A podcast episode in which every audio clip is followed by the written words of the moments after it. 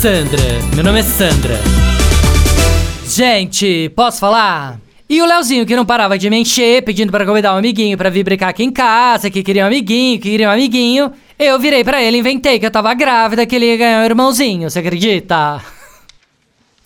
Ah, parece uma louca, né? Não, sério. Também quem mandou ficar me azucrinando, né? Aí, menina, você não sabe. Leozinho pirou, né?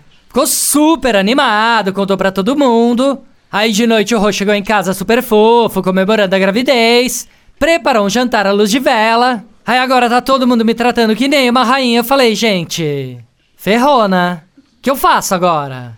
Eu cheguei até a pensar em engravidar de verdade, sabe assim? ah, parece uma louca, né?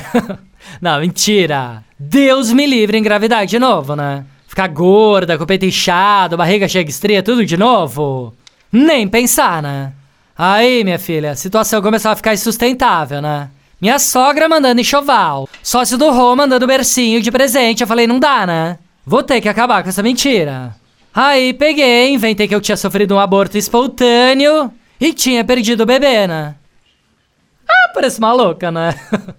não, sério. Aí pior você não sabe. Todos começaram a me tratar mais ainda como rainha. Chazinho na cama, mil cuidados. Leozinho me fazendo cafuné. Tô até pensando em engravidar de novo de mentira ano que vem, né? Acho que uma gravidez falsa por ano, ninguém vai perceber que é mentira, concorda?